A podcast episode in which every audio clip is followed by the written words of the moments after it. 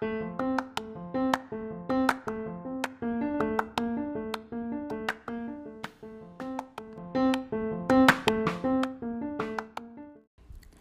さんこんにちは。まだまだ毎日暑いですがいかがお過ごしでしょうか。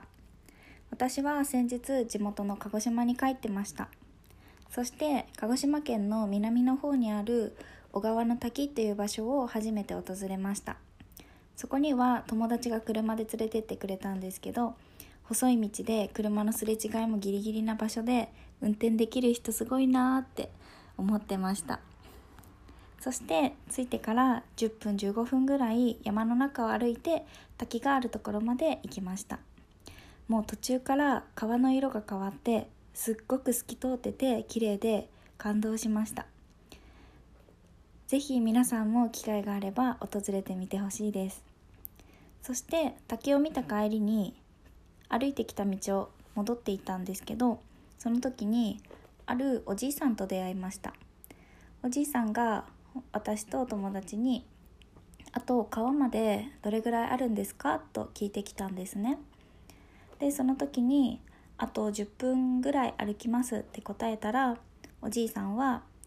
立ち止まってこのそこから先に行くのは諦めた様子でした。でその時に思ったんですけど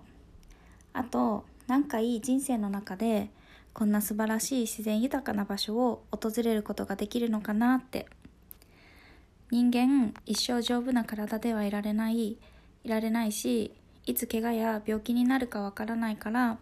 今健康な体があるうちに自分一人でも大切な誰かと一緒でも自然豊かな場所へ場所があるところにいろいろ行きたいなと思いました。もし皆さんもここ行って面白かったよって場所があったら是非教えていただけたら嬉しいです。そして私のポストポッドキャストでは一方的に喋るのもいいのですがせっかくなので聞いてくださっている方ともコミュニケーションを取りながら番組を作ってみたいのでおすすめやシェアしたいものがあればぜひ教えてくださいね。それでは早速本題へ移りたいと思います。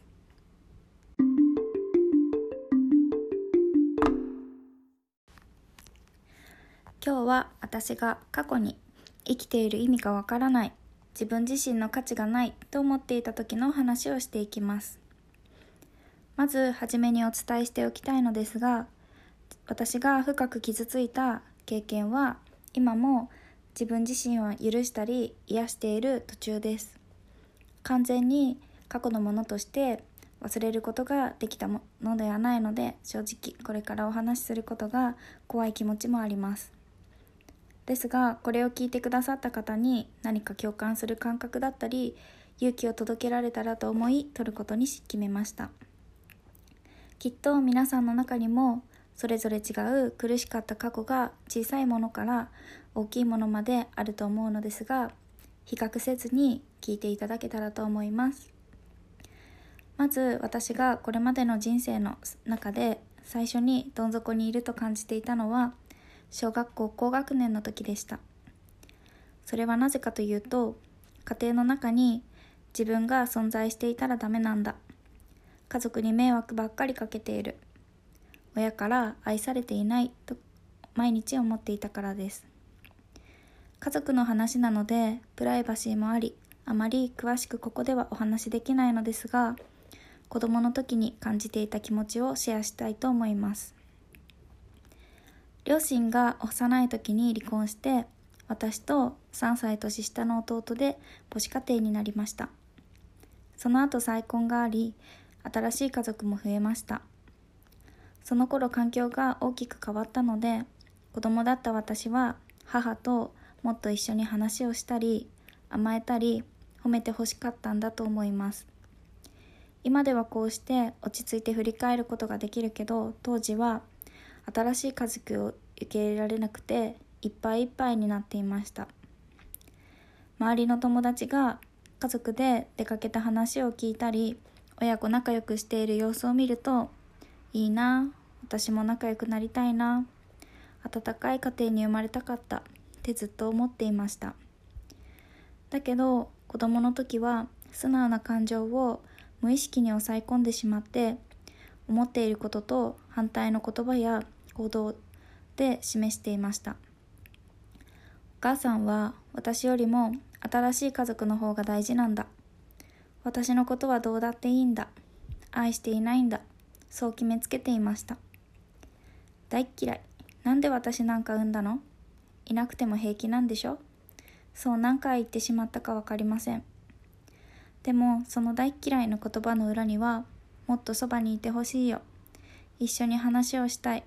私のこと大好きって言ってよ。という思いがピタッとくっついていました。親が再婚したことで自分の居場所が分からず苦しくって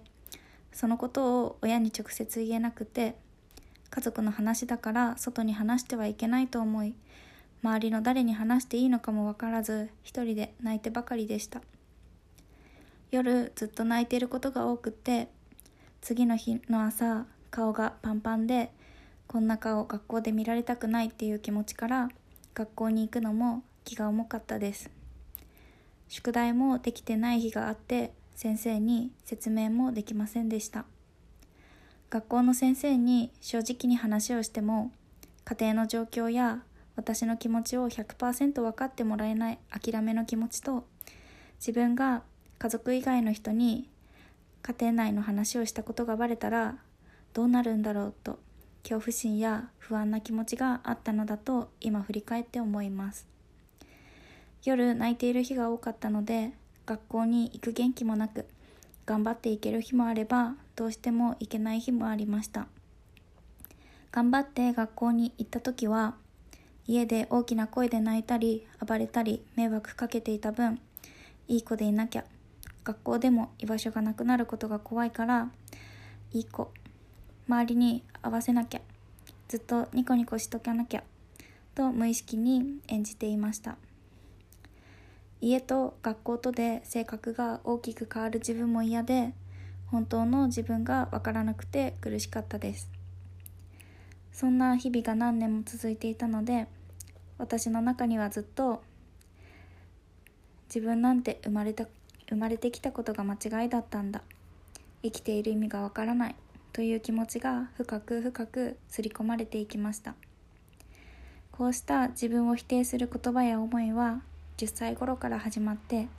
社会人になってからもつきまとってました。ほぼ毎日と言っていいほど自分自身に対して私なんてどうせあの子はいいなと否定的な言葉をたくさんかけていました。スマホを使い出した10代後半からは SNS で他人と自分を比べて自分にひどい言葉をかけていることに去年